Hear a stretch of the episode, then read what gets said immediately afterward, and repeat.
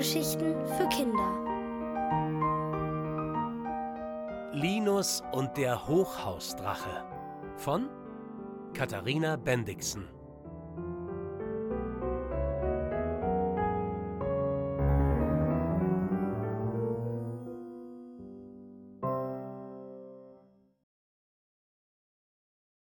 Drachen gibt es nicht.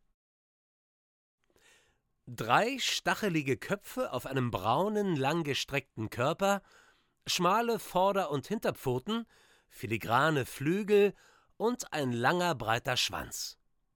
Mama sitzt auf dem Rand des Sandkastens und betrachtet den Drachen in ihrer Hand. Sie hat ihn aus Kastanienschalen, Ästen und Blättern gebastelt. Linus sitzt neben ihr.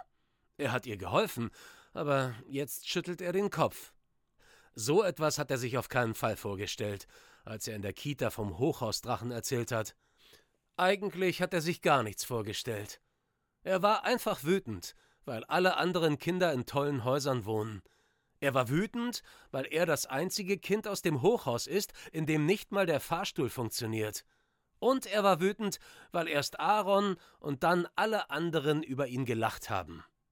Und morgen werden sie noch viel mehr lachen, wenn er den Hochhausdrachen nicht mitbringt. Das hat Linus vor lauter Wut nämlich versprochen.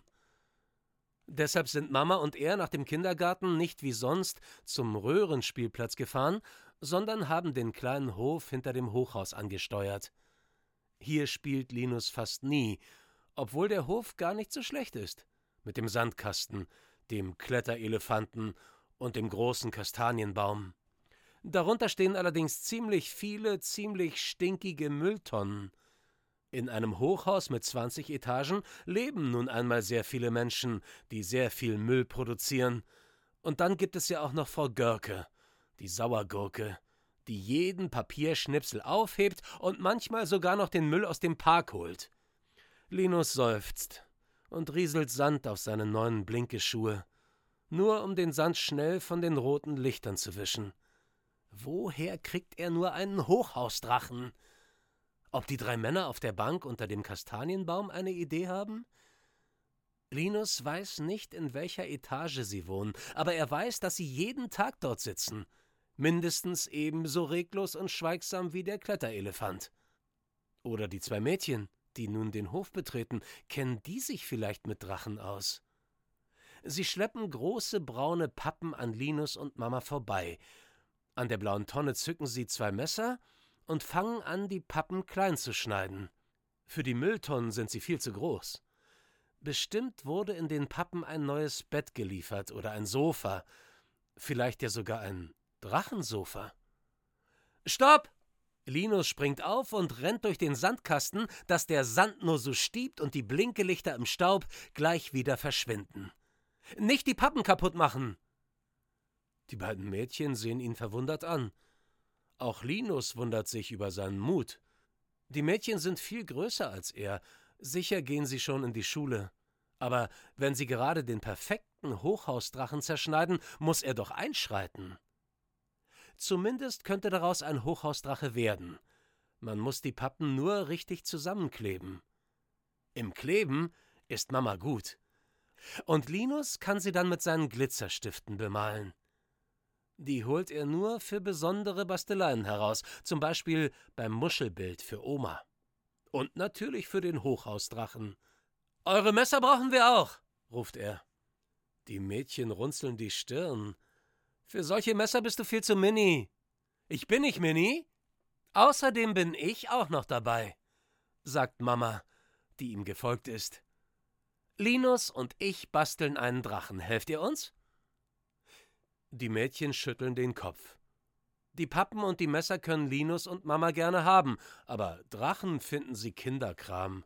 Lieber suchen sie sich einen guten Platz oben auf dem Elefanten. Auch die drei Männer unter dem Kastanienbaum schauen zu, wie Mama das erste Pappstück zu einem riesigen Drachenflügel schneidet. Linus rennt derweil in die achtzehnte Etage. Schon auf halber Strecke ist er außer Atem. Wieso ist der Fahrstuhl immer dann kaputt, wenn man etwas super Wichtiges zu tun hat? Als er den Hof wieder betritt mit seinen Glitzerstiften, Mamas Superkleber und einer Packung Saft sitzen die Mädchen nicht mehr auf dem Elefanten, sondern bei Mama. Sie schneiden einen Drachenkopf aus. Linus schnappt sich den roten Glitzerstift und verziert den ersten Flügel. Nebenbei hört er zu, wie Mama sich mit den Mädchen unterhält. Sie heißen Elisa und Pitt. Auch wenn er nicht versteht, warum Pitt einen Jungennamen hat, findet er, dass sie super gut malen kann. Ihr Drachenkopf sieht richtig drachenmäßig aus, mit roten Augen und einem riesigen Maul. Total gefährlich. Der zweite Kopf, den Pitt malt, erinnert Linus an Frau Sauergurke. Kennt Pitt die etwa auch? Aber wahrscheinlich kennt jeder im Hochhaus Frau Görke, so laut, wie die immer schimpft, dass überall Müll herumliegt und außer ihr niemand auf die Idee kommt, den wegzuräumen. Elisa dagegen wohnt nicht im Hochhaus, sondern in einem der tollen Häuser. Bei ihr im Hinterhof steht allerdings kein Kastanienbaum, dort parken Autos. Deshalb spielen sie und Pitt hier, auch wenn sie meistens die einzigen Kinder sind. Wie schön, dass heute mal etwas los ist. Das finden auch Mama und Linus. Und die drei Männer unter dem Kastanienbaum sieht er zum ersten Mal lachen. Der eine steht sogar auf, um sich den Hochhausdrachen von nahem anzusehen. Linus hat das Gefühl, dass viel mehr Fenster offen stehen als sonst. Zwischendurch kommt sogar eine Frau nach unten und schenkt ihnen einen Beutel voller Filzstifte, die sie nicht mehr braucht. Linus weiß aber auch, wem das ungewohnte Treiben im Hof überhaupt nicht gefällt. Immer wieder steckt Frau Görke ihren Kopf nach draußen und knallt dann ihr Fenster zu. Hinter den meisten Fenstern brennt schon Licht, als der Hochhausdrache endlich fertig ist. Pitt und Elisa haben sich längst verabschiedet. Etwas wackelig steht der Drache auf seinen Pappfüßen, dafür sieht er richtig gefährlich aus, vor allem weil Linus den Drachenschwanz mit Kastanienstacheln verziert hat. Wenn so ein Hochhausdrache angegriffen wird, dann kann er sich nicht nur mit seinen fünf Köpfen verteidigen, sondern auch mit dem Stachelschwanz. Und wie kriegen wir ihn jetzt nach oben? fragt Linus. Mama lacht. Überhaupt nicht. Der Drache schläft heute Nacht hier. Echt? Und wenn ihn jemand klaut? Wer klaut schon einen Drachen? Linus ist sich da nicht so sicher wie Mama. Der Drache muss zumindest unter dem Kastanienbaum schlafen, damit man ihn nicht sofort entdeckt. Mama und Linus schieben ihn durch den Hof. Als die Pappe sich durch den Sand bewegt, klingt das beinahe wie ein echtes Fauchen. Was werden Aaron, Hanna und die anderen Kinder morgen staunen? Die Vorfreude macht Linus ganz kribbelig. Bestimmt wünscht sich morgen die ganze Kita auch im Hochhaus zu wohnen. Er nimmt Mamas Hand und zusammen gehen sie die 18 Etagen nach oben. Linus ist so müde wie schon lange nicht mehr.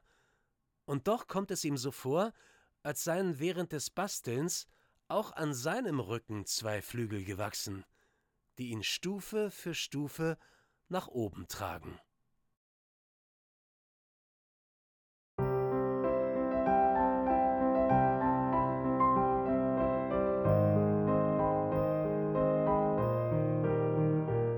Ihr hörtet Linus und der Hochhausdrache von Katharina Bendixen.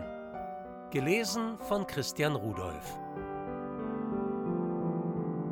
Ohrenbär. Hörgeschichten für Kinder. In Radio und Podcast.